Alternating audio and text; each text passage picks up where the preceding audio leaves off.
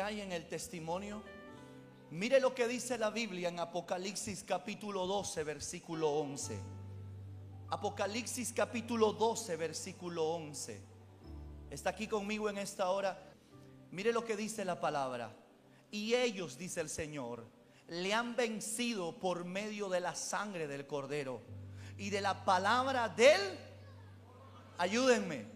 ¿De quién se refiere la Biblia? De ellos. Diga conmigo, ese somos nosotros. Ayúdeme, diga, esos somos nosotros. ¿Sabe de quién está hablando aquí? De que hemos vencido al maligno, hemos vencido a Satanás, el diablo. Hay tres enemigos que todo creyente tiene. Número uno, el enemigo más peligroso. ¿Se lo digo o no se lo digo? ¿Sabe quién es el enemigo más peligroso del creyente? El viejo hombre que tú eras.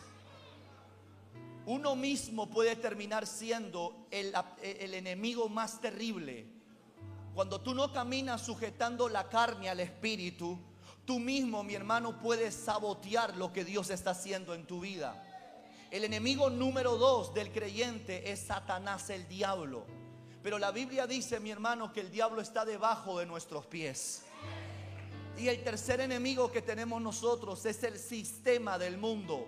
No es la gente, no es el mundo, las personas, sino el sistema, las cosas que hay en este mundo. Son también cosas que usa Satanás para poder sabotear el llamado y el propósito de Dios en tu vida. ¿Sabe lo que dice aquí la palabra? Que nosotros hemos vencido por medio, número uno, de la sangre del cordero. Hay un poder en la sangre de Cristo tan poderosa, mi hermano, que si a usted se le revela el poder que hay en ella, usted va a poder experimentar milagros poderosos, milagros sobrenaturales.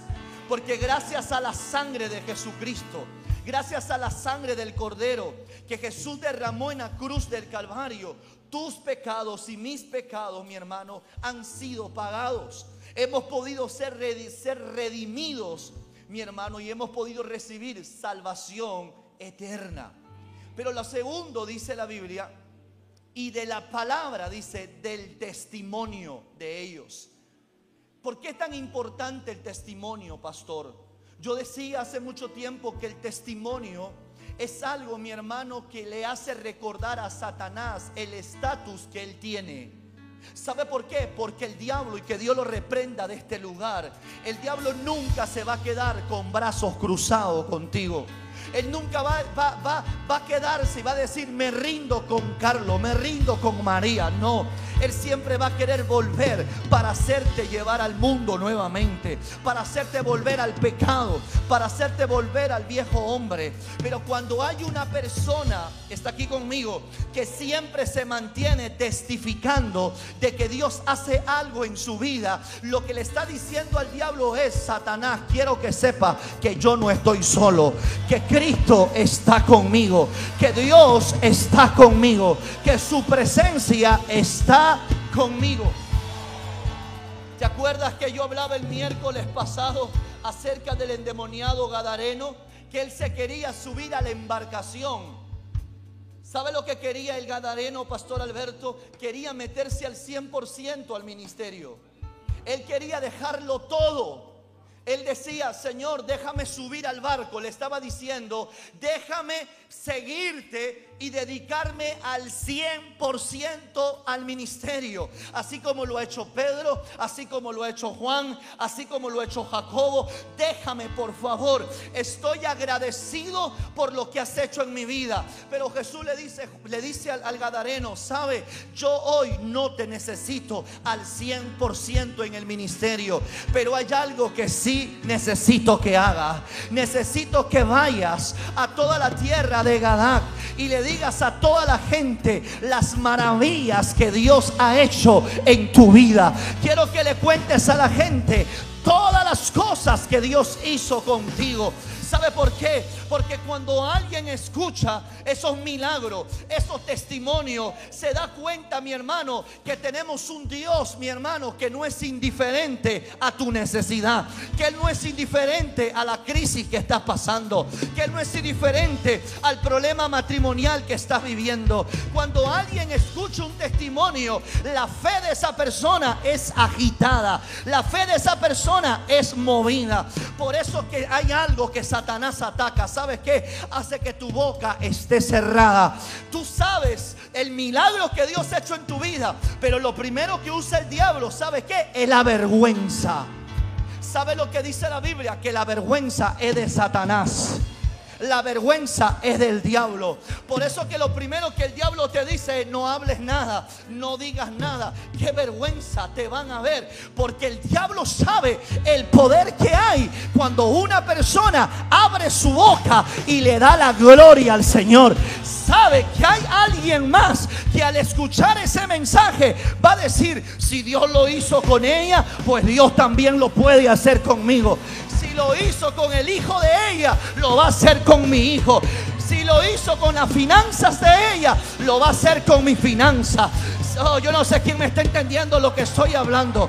El diablo no quiere que abras la boca, porque sabe que cuando tú abres la boca se desata la fe, se desata la fe. ¿Y por qué es importante la fe? Porque la fe es lo que te accesa al ámbito del espíritu. Es lo que te accesa, oh, yo no sé quién me está escuchando. Es lo que te accesa a lo sobrenatural.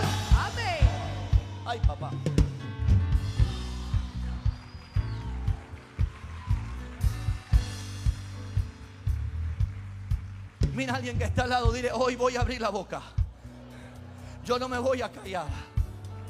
Antes en el mundo nadie te cerraba la boca. Antes en el mundo no teníamos vergüenza del escándalo que hacíamos en la calle. Antes cuando estábamos en el mundo éramos unos sinvergüenza, pues no teníamos vergüenza. Pero ahora resulta que te has convertido al Evangelio y ya no quieres hablar y ya no quieres dar testimonio. ¿Sabe por qué? Porque si tu familia escuchara lo que Dios ha hecho contigo. Mira, yo te voy a decir esto. Yo estuve con una familia en el extranjero, en uno de los países que pude haber viajado. Y había una familia creyentes que al escucharme predicar en una de las iglesias que fue, eh, esta familia obviamente tenía mucha relación con el pastor principal de esa iglesia. Y el pastor les dio acceso a mí para yo darles un consejo. Normalmente el pastor de la iglesia es el que da el consejo a su pueblo. Pero como él es mi amigo, me pidió y me dijo, Carlos, te pido por favor que le ayudes. Resulta, para cortar la historia, de que en esa familia todos estaban congregando en la iglesia de este pastor. Pero había uno que no iba a la iglesia. Y que era una persona de que era muy profesional, muy educado, pero que él no compartía la fe de toda su familia. Y él, la madre con sus propios hijos ahí presentes me decían, pastor, ¿qué puedo hacer? Porque él es la oveja negra de la familia. Mira lo que me dijeron. Él es la oveja negra de la familia. Él no quiere venir. Es más, cuando nosotros hablamos de, de, lo que Dios hace, Él como que es indiferente, se levanta y se marcha. ¿Usted cree, pastor, ¿Y usted le podría hablar a mi hijo? Me dijo la señora.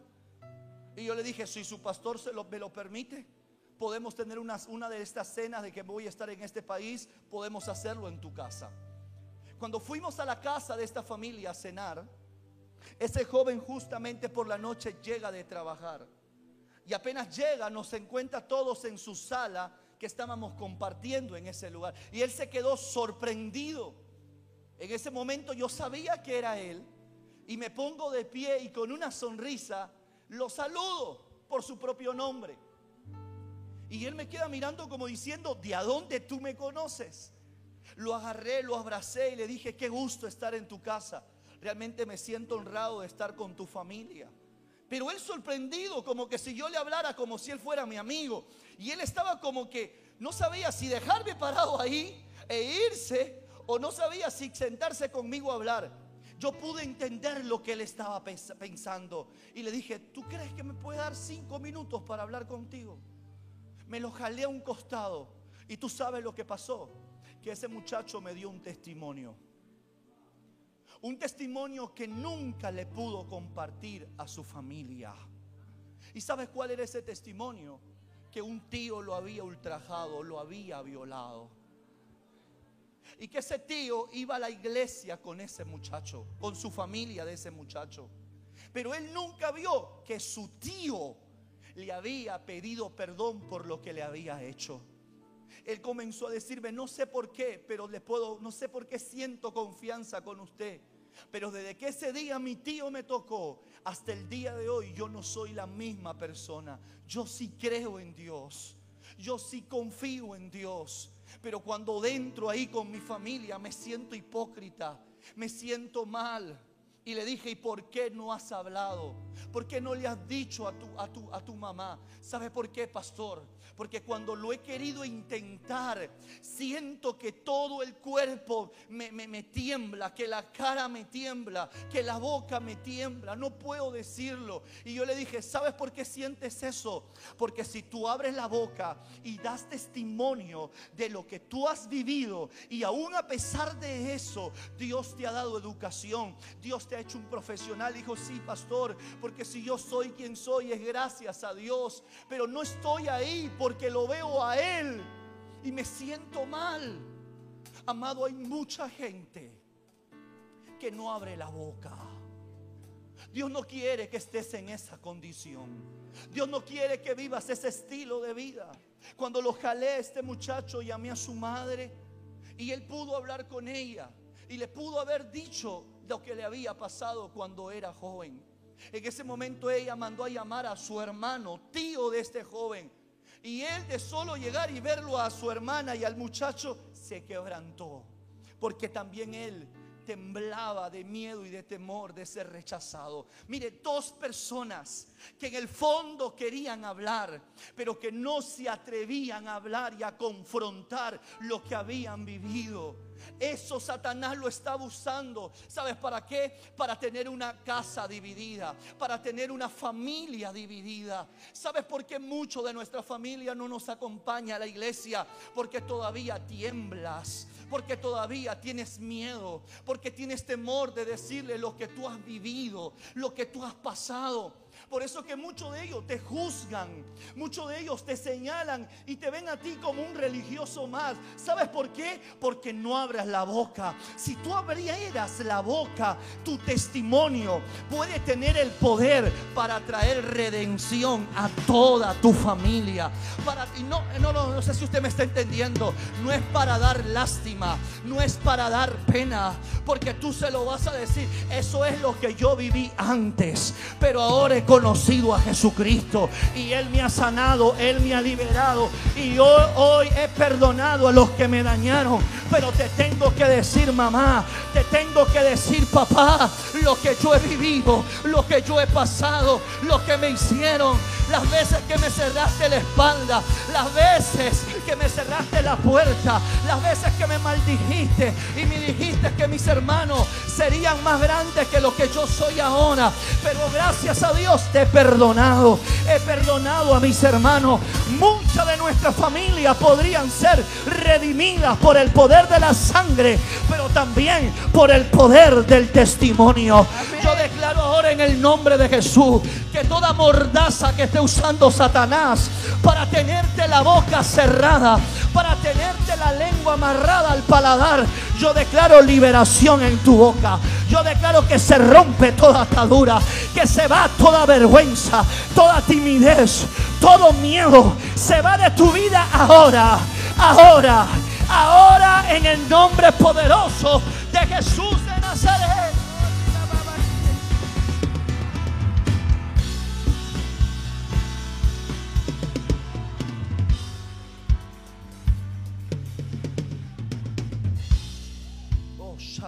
Cara vacía.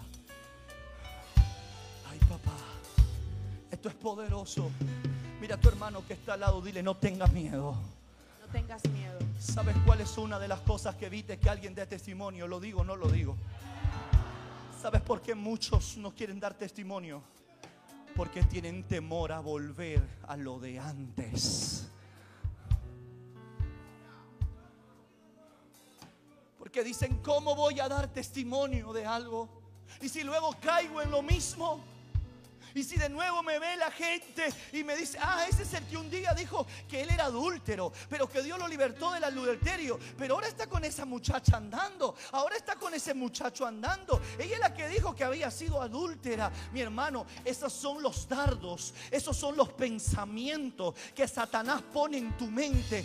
¿Sabe por qué? Porque cuando el diablo ve a alguien que le da, escuche bien, que da testimonio de lo que antes él o ella era o hacía, en ese momento sabe lo que está haciendo, que está asegurando su milagro. ¿Sabe lo que está haciendo? Cerrando el ciclo de su vida.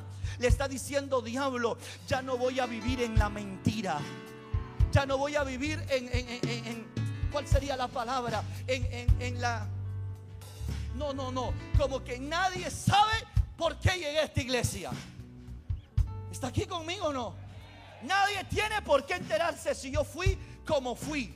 Quiero beber de incógnita y que nadie sepa. Entonces ahí es donde Satanás aprovecha eso y dice, ah, a ella le interesa su reputación.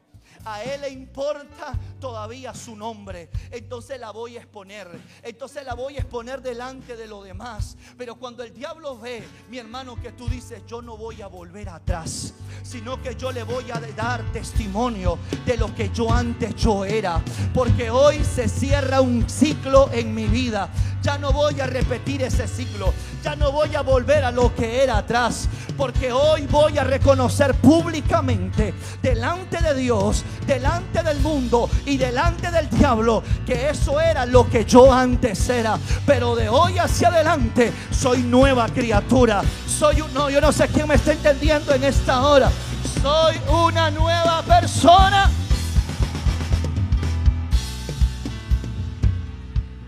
Ay, papá. Yo pregunto algo.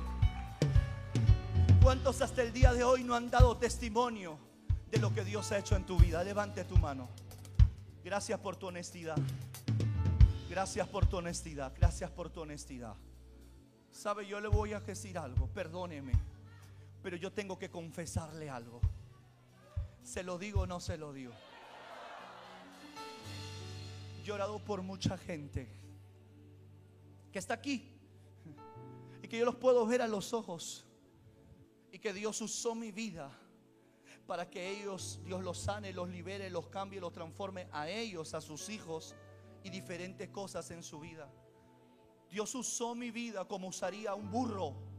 Y esto lo digo para que no piense que yo quiero ponerme por encima de los demás. Yo solo soy un siervo de Dios. Pero Dios usó este siervo para orar por muchas familias, niños, jóvenes, finanzas, trabajo, para ser libre de adicciones, ser libre de demonios. Y yo me he quedado esperando en este altar diciendo, ¿y cuándo va a subir a él a dar testimonio de lo que Dios ha hecho en su vida? ¿Cuándo va a subir ella? ¿Cuándo va a decir que tu hija iba a morir? Pero el Señor la sanó y la liberó de que tu matrimonio ya no daba para más y Dios lo restauró, de que tu hijo estaba perdido en la droga y hoy está entre nosotros sirviéndoles al Señor. Que tú no tenías sentido de propósito y que hoy estuvieras quizás pateando lata allá afuera sin saber nada que hacer, pero hoy Dios te ha prosperado y Dios te ha bendecido. Pastor, ¿por qué predica eso? Porque no quiero que Dios detenga lo sobrenatural en esta iglesia. El Señor me dijo, ¿sabes por qué no viene una avalancha más fuerte de lo sobrenatural? Porque yo le decía, Señor, tú me has dicho que las dos glorias se unirían. Tú me dijiste que las dos lluvias estaban unidas. Quiero ver lo que mi ojo no vio, lo que mis oídos no oyeron, lo que mis ojos no vieron y lo que no ha subido a mi corazón. lo, tú dices que es lo que has preparado para el último tiempo. Y el Señor me dijo, pero ¿cómo lo voy a hacer si mi pueblo no da testimonio? Si mi pueblo no me da la gloria, dice el Señor. ¿Cómo queremos que Dios se siga glorificando en ti? Si no le das el lugar que a Él le corresponde que a Él le corresponde. Hoy Dios quiere que aprendas a abrir tu boca. Si tú quieres que vivir una vida de milagro tras milagro, de milagro tras milagro y no vivir una vida, escuche bien, que viva de necesidad en necesidad. De necesidad en necesidad. Y que solo vengas a la iglesia cuando tiene necesidad. Esa es la religión, nos enseñó eso que solamente venimos a la iglesia cuando tenemos una necesidad. Pero sabe, hoy va a cambiar algo en tu vida. Que ya no solo vas a venir a la iglesia cuando tengas una necesidad, sino que vas a venir temprano a la iglesia y le vas a decir, pastor, tengo un testimonio que darle al Señor. Tengo algo que testificar, pastor Ni. Algo tengo que decirlo, porque Dios ha hecho un milagro en mi vida. ¿Alguien está aquí conmigo en esta hora? ¿Alguien puede decir amén en esta hora?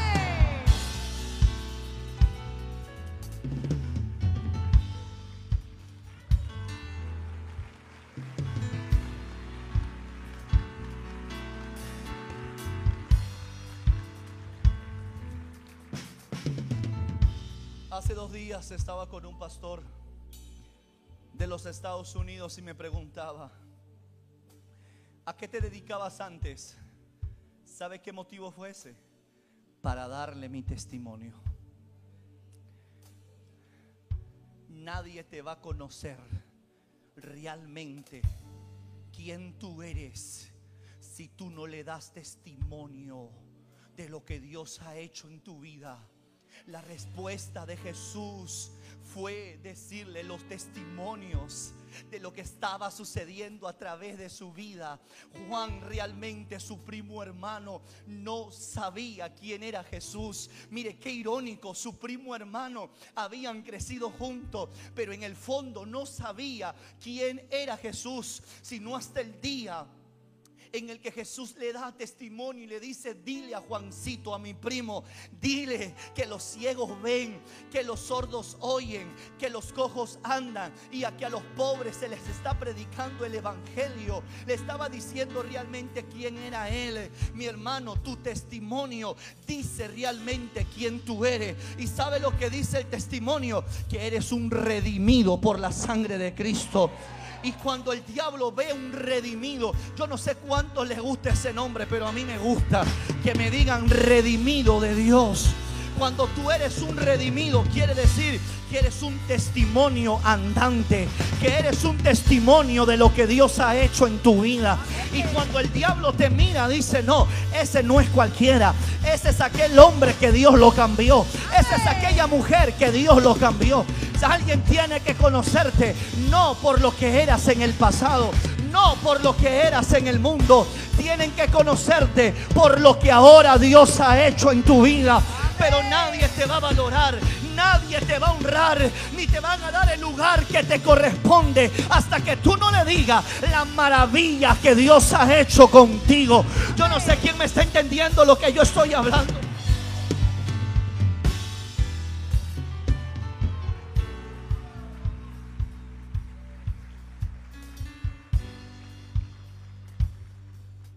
¿Sabe por qué? Porque a veces la gente mira lo exterior, pero no conoce tus procesos.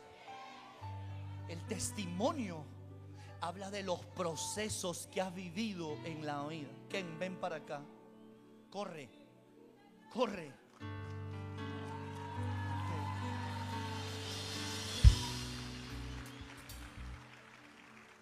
Ponte tu lentecito que te queda bien. ¿Ah? ¿Sabes quién es Él? Él tiene que determinar ser conocido por su nombre o ser conocido por lo que Dios hizo en Él. Yo te pregunto, ¿cómo quieres ser conocido? ¿Por tu nombre o por lo que Dios ha hecho en ti? Llámalo al varón de Dios. Llámalo a ese hombre de milagros. Llámalo a esa mujer que es una mujer de Dios, llámala. ¿O quieres que te llamen por tu nombre? ¿Sabes cómo Dios llamó a sus discípulos? Por lo que ellos eran en Dios. Por lo que ellos habían tenido su experiencia de primera mano con Dios. Jesús nos llamó a cualquier persona y yo se lo decía eso a los pastores ahora que estaban en la punta. Porque hoy vemos a este joven que está aquí parado, guapo, lindo. Pero hace unos meses atrás, ese joven no se podía ni parar en ese altar. había un diagnóstico de muerte para ese muchacho. Y cuando su madre yo la llamo estando en el hospital esperando a ver qué le dicen los médicos, ¿sabe lo que le dije? Él es un instrumento poderoso en la mano de Dios. ¿Tú qué crees? Le dije yo. Yo subí a tu hijo estando él con TBC en su última condición. Lo subí en ese altar haciendo un acto profético. ¿Y tú crees que el diablo va a matarlo a ese muchacho después de ese testimonio? No, Dios cuando hace, lo hace bien. Él va a salir de alta y va a ser uno de mis evangelistas en esta iglesia. Gracias, hijo. Alabanza al Cordero, dice. Así le conocen. Así lo conocen. Pero eso sí también le dije. Se te acabó el crédito, mijo. Eso también le dije. Esta es la última. Y no porque a Dios se le, se le acabe la misericordia, sino que Dios es un Dios de oportunidades. Pero a veces hay momentos que Dios dice, no, mejor te llevo, porque si te dejo, te vas a perder, mejor te llevo. Yo hice un pacto con Dios por él. Hice un pacto con Dios por la vida de ese muchacho. Porque es hijo de una de mis ancianas de la iglesia que sale a predicar todos los días, a rescatar jóvenes que están en el mundo, que están perdidos. Y yo hice un pacto con Dios por la vida de ese muchacho. Jesús no llamó a cualquier persona por llamar. Llamó Jesús a personas, a hombres que tenían diferentes contextos de vida, entre ellos pescadores, entre ellos remendadores de redes, entre ellos recaudadores de impuestos, entre ellos terroristas, entre ellos empresarios, entre ellos comerciantes. ¿Y sabes por qué Dios los llamó? a diferentes tipos de hombres con diferentes contextos de vida. Porque Dios los quería convertir en un testimonio vivo para cada uno de esos contextos de donde Dios los había sacado. Yo le decía hace poco al evangelista Fran y al pastor Ni, y no sé si al pastor Alberto, en el tiempo de Jesús, mi hermano, cuando tú ibas de una aldea a otra aldea o de una ciudad a otra ciudad, la forma como la gente se movilizaba, no había combi, no había cúster. ¿Sabes cómo se movilizaban los que tenían dinero? Ellos tenían su burrito, sus caballos, sus cabalgaduras. Pero los que no tenían eso tenían que caminar, tenían que ir a pie. Y los que iban tanto a pie como también podían cabalgar, se exponían a ciertos peligros cuando iban de una aldea a otra. ¿Se lo digo o no se lo digo? ¿Se lo digo o no se lo digo? Cuando ellos iban de una aldea a otra o de una allá arriba, están aquí conmigo, ya se fueron. Cuando iban de una aldea a otra, ellos salían fuera de la ciudad y se exponían a los hombres que se les llamaban los celotes. ¿Y quiénes eran los celotes, pastor? Eran los terroristas de aquel entonces la palabra terrorista es lo que traen terror, los que traen muerte, los que traen robo. Las características de estos hombres, número uno, es que están en contra del gobierno de turno. Y como están en contra del gobierno, se aíslan y se van fuera de la ciudad, hacen sus campamentos y esperan contraatacar al gobierno cuando ellos crean que ya están preparados. La pregunta es, si ellos vivían fuera de la ciudad, ¿cómo se sostenían? ¿De qué vivían? ¿Cómo se alimentaban? ¿Sabes cómo? De lo que la gente iba de aldea en aldea o de ciudad en ciudad. Entonces la gente salía y de un momento a otro veías a los celotes que bajaban de las montañas y de un momento a otro te atracaban y te sacaban todo lo que tenía. Por eso la enseñanza de Jesús cuando habla del buen samaritano, ¿te acuerdas? Que le habían robado todo lo que tenía y que lo habían dejado medio muerto. ¿Por qué Jesús de esa historia? Porque era algo que en ese tiempo siempre se veía. La pregunta es, ¿por qué nunca Jesús en lo, todo el tiempo de su ministerio nunca lo asaltaron? ¿Por qué nunca le robaron? Si él andaba de aldea en aldea, de ciudad en ciudad, ¿por qué nunca lo atracaron a Jesús? ¿Te puedo preguntar eso o no te puedo? ¿Sabes por qué? Porque quizás en esos momentos donde querían asaltarlo y alabarle. ¿Sabes quién era el que salía al frente? Salía Simón el celote, Simón el que había sido el terrorista. Y cuando él veía que bajaban de la montaña, Simón salía y decía, ¡Eh! ¿qué pasa mi hermano? ¿Qué pasa? ¡Eh! Quieto, quieto, quieto. ¿Qué pasó aquí? Oye, aguanta, aguanta. Simón.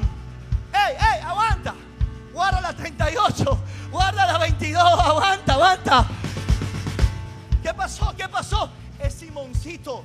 El que antes estaba con nosotros, pero ahora está caminando con un hombre que se llama Jesús de Nazaret. Yo no sé quién me está entendiendo lo que estoy hablando. Jesús no llamaba a cualquiera, llamaba a personas que un día iban a hacer un testimonio poderoso en la mano de Dios.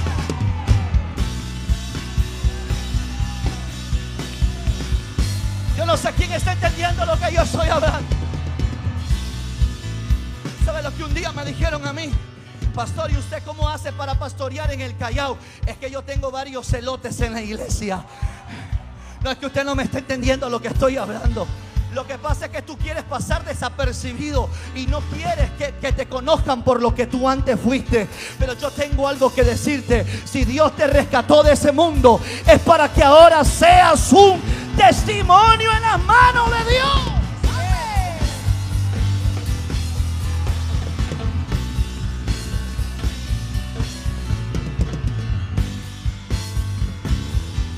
¿De a dónde crees? Oye, mi hermano, ¿de a dónde crees que Pedro, Malco se llamaba el que le cortaron el oído, si no me equivoco? Malco, algo así. Mire, ¿de a dónde crees que Pedrito aprendió a sacar la chaveta? ¿De a dónde crees que aprendió? Si Pedrito era pescador. Pedrito lo que sacaba era tirar las redes y jalarlas.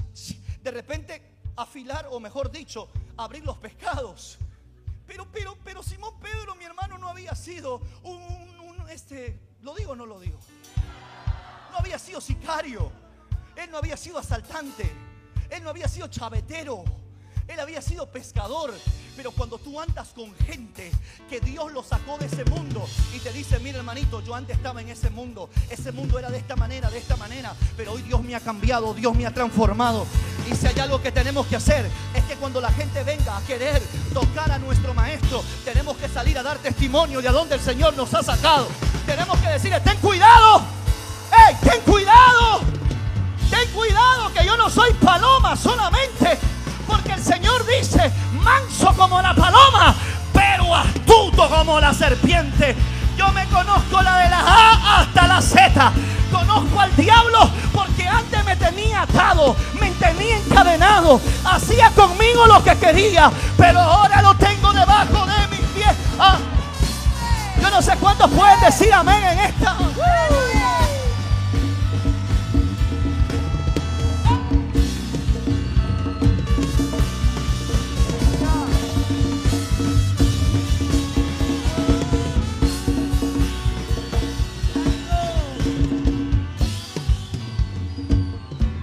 Está aquí conmigo en esta hora. ¿Cómo te conocemos?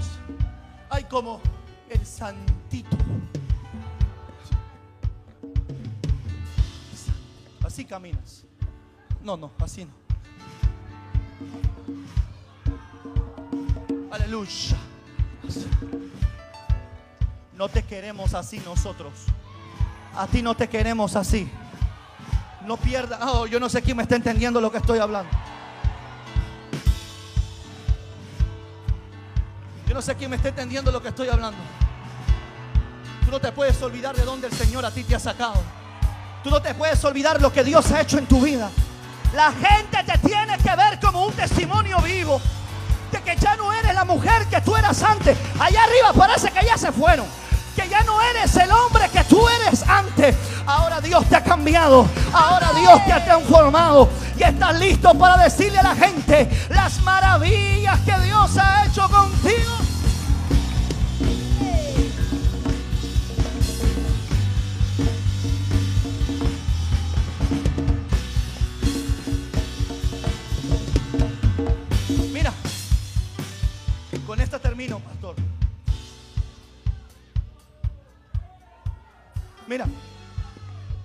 Jesús viene delante de los tribunales y le tiran una bofetada a nuestro maestro. A alguien que había estado sin comer un día antes. A alguien que había sido fragelado. A alguien que había sido encarcelado. Jesús estaba físicamente débil. Esa cachetada que le dieron a Jesús era para que Jesús no se levante. Pero la Biblia no dice eso. La Biblia dice que Jesús lo miró y le dijo, ¿por qué me pegas? Oye, Jesús era ebanistero, era carpintero. Jesús tenía callos en la mano, hijo. No, usted no me está escuchando. Jesús tenía callos. Tú le pasabas la mano en la mano y él tenía callos. Él no era de oficina y no estoy diciendo que está mal ser de oficina, no me malentienda. Pero Jesús no había sido de oficina, no trabajaba en el banco. Jesús trabajaba en una ebanistería, en la carpintería de su papá. Quiere decir que Jesús un día se habrá cortado quizás, que un día le habrá salido ampollas. O sea, Jesús era alguien bien plantado, mi hermano. Que cuando le metieron la cachetada, Jesús lo miró y le dijo, ¿por qué me pegas? ¿Está aquí conmigo o no? Mira lo que dice Juan 18, 23. Ustedes están pilas hoy día, hijos. Gracias. Jesús le respondió, dame el texto anterior para que vean lo, anterior. Mira lo que dice. Cuando Jesús hubo dicho esto, uno de los aguaciles que estaba allí, dame el texto anterior, por favor, hijito. Gracias. ¿Por qué me preguntas a mí? Dijo Jesús. Pero dame la pregunta primero, hijo, para que entiendan todo el contexto. Mira, Jesús dice, Jesús le respondió, yo públicamente he hablado al mundo, siempre enseñado en la sinagoga y en el templo, donde se reúnen todos los judíos y nada he hablado en ocultas. o sea, Jesús dice, yo soy público. Yo doy mi testimonio en todos lados. Yo no ando hablando eh, eh, detrás de la gente. Yo no ando hablando, no, no. Yo lo hablo delante de todos. Y Jesús dice, ¿por qué me preguntan a mí? Pregunta a los que han oído. Ese es el siguiente texto. ¿Por qué me preguntas a mí? Pregunta a los que han oído. Que les haya yo hablado. He aquí. Ellos saben lo que yo he dicho. Y mira, eso le ofendió a ellos. Eso le ofendió. Y cuando Jesús hubo dicho esto, uno de los alguaciles que estaba ahí le dio una. Ahí dice que Jesús se cayó. Dijo, perdóname, hermanito. No, Jesús estaba bien plantado. Y yo me imagino que la cachetada habrá hecho esto. Mira, y Jesús. ¿Mm? Y le dijo, que uno de los aguaciles que estaba allí le dio una bofetada diciendo, así respondes al sumo sacerdote, le dice el alguacil. Jesús le respondió, sí he hablado mal testifica en qué está el mal. Si bien, ¿por qué me golpeas? Le dice. Mira, Jesús pidió una explicación. O sea, nota, no es, por eso que hay que entender el contexto. Dice, no, si te dan una bofetada, vuelve la otra. Sí, pero al menos pregúntale por qué. No sé si me entiende. No es que te meten una cachetada y tú le dices, pégame la otra porque soy evangélico cristiano pentecostal. Jesús le dijo, ¿por qué me golpeas? Oye, yo te meto un manazo y te mando a te entierro. No sé si usted me está entendiendo.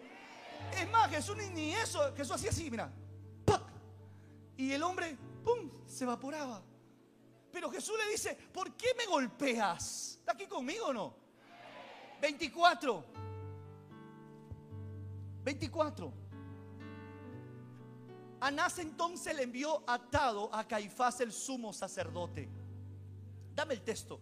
Estaba pues Pedro en pie y más adelante, pero bueno, vamos a dejarlo ahí. Esa es una oportunidad que Jesús, mi hermano, demuestra, ¿está aquí conmigo? Que él no era alguien débil que él no era alguien que no sabía lo que pasaba a su alrededor. Jesús conocía todo el contexto en el que él vivía como hombre y como Dios lo conocía. Y él sabía que si él demostraba debilidad, mi hermano, olvídate. Jesús dijo, a mí nadie me quita la vida. Yo la estoy entregando. O sea, él lo dejó claro. Él dijo, no, no, no, yo no estoy, no me están quitando la vida. Yo estoy permitiendo que ustedes me crucifiquen. Pero les digo algo, dijo Jesús, me van a matar, pero al tercer día voy a resucitar. Yo no sé si usted me está entendiendo lo que estoy hablando. Eso hablaba de qué? De la formación que Jesús había llevado. Jesús había sido formado para ser fuerte, mi hermano. Jesús no era alguien débil, era alguien fuerte. Por eso que su madre, que estaba siempre en todas las escenas de su ministerio, podía ver al hijo que ella había formado. Ese hijo fuerte, ese hijo robusto, ese hijo que nada iba a hacer que él se doblegue ante los demás, sino que a pesar de todo, él se levantaba. Hay una escena que quizás no está en la Biblia como la muestra Mel Gibson, si no me equivoco. Pero en su película La Pasión de Cristo hay una escena que marcó mi vida. Y es cuando Jesús estando en la cruz, estando llevando la cruz, María lo mira y él le dice, ¿ves madre cómo yo hago las cosas nuevas? Cuando él estaba ensangrentado, llevando una cruz.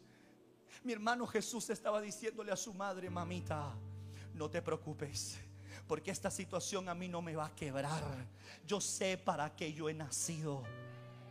Él podía defenderse. Él podía hacer lo que él quería, pero él, mi hermano, estaba dando testimonio que él había venido a hacer no lo que quería, sino lo que su padre le había mandado hacer. Hay algo que Dios a ti te ha encomendado. Hay un propósito que tú tienes que cumplir. Pero es necesario, mi hermano, que seas fuerte. ¿Sabe lo que hablaba el domingo? Que el amor no es sinónimo de debilidad. El amor es sinónimo de fortaleza. El amor no te hace débil. El amor nos hace. El amor nos hace. Y en esa fortaleza es donde damos testimonio de quiénes somos en Cristo, la pregunta es, ¿cuánto van a dar testimonio de lo que Dios ha hecho en tu vida? ¿Cuánto van a dar testimonio de esa fortaleza que te han querido tumbar? Te han querido, mi hermano, matar la influencia. Han querido dar mal testimonio de ti. Han querido hacer que te vayas al mundo. Pero tú hasta el día de hoy sigues de pie en esta casa. Sigue de pie diciéndole, soy un sobreviviente, soy un remanente que Dios ha mantenido de pie hasta el día de hoy. Alguien puede decir amén en esta hora. Yo te desafío algo en esta hora. Te voy a desafiar en esta noche. Y te voy a desafiar a que abres la boca. Ya que des testimonio de lo que Dios ha hecho en tu vida. No temas, no desmayes porque Jehová tu Dios estará contigo donde quiera que tú vayas. Pero mira que te mando, dice Josué 1.9.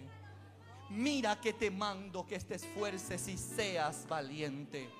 Porque yo, Jehová tu Dios, estaré contigo donde quiera que tú vayas. Mire, permíteme si así, hijo para levantarte de esta silla y ir hacia allá, hay que ser valiente. ¿Sí o no? Sí. Ese es el camino a tu cruz. Porque para ir allá no haces lo que tú quieres, sino la voluntad de Dios. Dios quiere que tú te levantes de tus sillas y cuando se te pide un testimonio, tú tienes que ser el primero en correr. Tú tienes que ser el primero en a decir lo que Dios ha hecho contigo. Perdóneme si te ofendo. Pero no se queden siendo un cobarde. Porque si hay algo que yo veo delante de mis ojos, es gente valiente que la vida no te ha podido matar ni arruinar, sino que sigues vivo hasta el día de hoy. Ya hay un testimonio que tú puedes dar para la gloria de Dios. Levanta tus manos al cielo. Si tú conmigo estás, arriba, tu amor me hace fuerte, tu amor me hace fuerte. Fuerte. No Cántalo. tengo que Allá atrás. Si tú conmigo estás, Allá arriba. tu amor me hace fuerte. Ponme la letra en la pantalla, Tu hijo. amor me hace fuerte.